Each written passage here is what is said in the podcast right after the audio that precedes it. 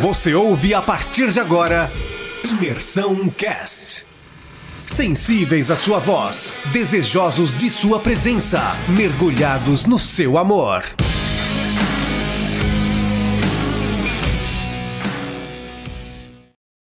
E aí, pessoal, hoje a gente vai estar tá falando um pouco sobre o capítulo de número 13 de Êxodo, ao qual no 12 eles acabaram já de, de, de sair do Egito, e no 13 então o Senhor fala com Moisés, Moisés fala com o povo, colocando então algumas regras, algumas práticas para a questão da Páscoa em si. Né? Então, ali já no versículo 1 e 2, o Senhor chama a Moisés, fala com ele, diz né, que é para santificar os primogênitos a ele. Né? Então, Deus deixa muito claro no versículo 13 essa questão de santificar os primogênitos. Assim como ele sacrificou os primogênitos do Egito. Então é, é como se fosse uma forma de, de retribuição, não diria retribuição, mas é uma forma de, de bom, a gente sacrificou os primogênitos para que amolecesse o coração né, de Faraó. Agora, aqui no versículo 13, a gente vai fazer o seguinte: agora eu quero né, sacrifício dos, dos primogênitos dos animais e eu quero né, a santificação e, e, e, a, e, esse, e esse preparo desses primogênitos para mim aqui do, da, de todo ser humano que nascer, de toda pessoa que nascer. Então Moisés, né, diz pro povo, logo ali no versículo 4, ó, oh, gente, ó, esse é o mês que vocês estão saindo, é o primeiro, é, é o primeiro mês, é o mês de Abid, né? O Abid, para quem não sabe, é o primeiro mês da primavera, onde os judeus comemoram o passar. Então, esse passar nada mais é do que a Páscoa, é o, é, é o êxodo em si, né? A Páscoa é todo esse uh, essa essa comemoração ao qual a gente hoje conhece como chocolate, coelhinho da Páscoa, mas lá antigamente no tempo de Moisés foi bem diferente. A Páscoa real é essa a qual a gente está estudando. É, é, os pães, os pães asmos são o, as ervas amargas, é o cordeiro. Isso é a Páscoa verdadeira. Essa é a Páscoa a qual o Senhor então designou. Ali então no versículo 6, Moisés explica ao povo, ó, o negócio vai ser o seguinte, a festa vai ser de sete dias, vocês, né, na verdade são sete dias ao qual vocês vão comer pães asmos, pães sem fermento, né, e no sétimo dia vai ser aonde vai ser da, feita a festa ao Senhor, festa em homenagem ao Senhor, né, e também no versículo 8 é onde Moisés diz, ó, oh, gente, negócio é o seguinte, de agora em diante toda vez que acontecer a Páscoa, vocês vão explicar isso aos filhos de vocês. Se eles perguntarem, ah, por que disso? Por que estão fazendo isso?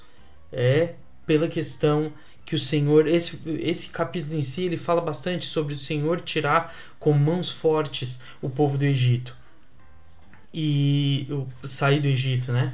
Então esse é, essa essa situação, essa questão em si de explicar para os filhos sempre colocado uh, como algo que uh, que é, é dever de quem saiu do Egito, do povo que saiu do Egito, ó, explica para o filho de vocês, para os filhos de vocês que foi tirado com mão forte. Não foi é, não foi fácil não. Fica claro também ali no versículo 10 que isso deve ser feito anualmente, todo ano deve ser feito para que haja uma lembrança, para que haja e quando for, for feito essa, essa, esse processo, essa cerimônia, que seja, né? Se esses sete dias de pães asmos, no sétimo, uma festa ao Senhor, todo ano explicar aos filhos e tal. Uh, Deus também, né, é, fica claro ali no versículo 17, que Deus não levou o povo, né, quando saiu do Egito, pela terra dos filisteus. Uh, por quê? Porque a terra dos filisteus era, é, era uma terra de grande, uh, grande conflito, muitas guerras, eles iam enfrentar talvez né, muitos, muitos problemas ali e, como diz no versículo, eles iriam desanimar. Então, provavelmente, se fosse já no começo do caminho, se já fosse ali já no início da caminhada, o pessoal já ia desistir, já corria tudo para o Egito.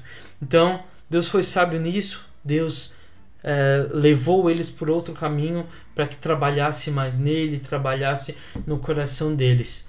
E no versículo 21 e 22, ele vai trazer para a gente algo também bem bacana, que é a questão da coluna de, de fogo e a coluna de, de, de nuvem, né? uma coluna de nuvem durante o dia e uma de fogo durante a noite, para guiar eles, iluminar e assim também aquecer. É bacana como é, fica muito claro no versículo 22, que diz que Deus nunca tirou de diante do povo essas colunas, nem a de fogo e nem a, a coluna de nuvem, para dar sombra e guiá-los, e nem a de fogo para aquecê-los e iluminar uh, o caminho deles para eles também poderem uh, caminhar durante a noite, né?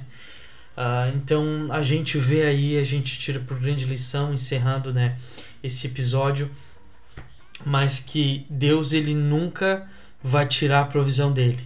É, ele aponta e ele leva aonde ele quer, mas ele vai dar as condições, ele vai ser sempre fiel. E a gente vai ver no decorrer desse capítulo né, a infidelidade por parte do povo e não de Deus. Então, Deus ele tirou eles do Egito, Deus tirou eles da escravidão, mas é necessário também que o Egito saia do coração deles. Então, sobre o capítulo 13 seria isso que nós poderíamos, assim, de forma resumida, aprender sobre a questão do, do, da passagem, sobre a questão do símbolo da Páscoa, e é muito bacana estar tá revendo sempre é, o quão Deus foi bom, né? Às vezes a gente não entende muitos passos, não entende muitos pontos, mas Deus, ele continua sendo bom. Deus abençoe vocês.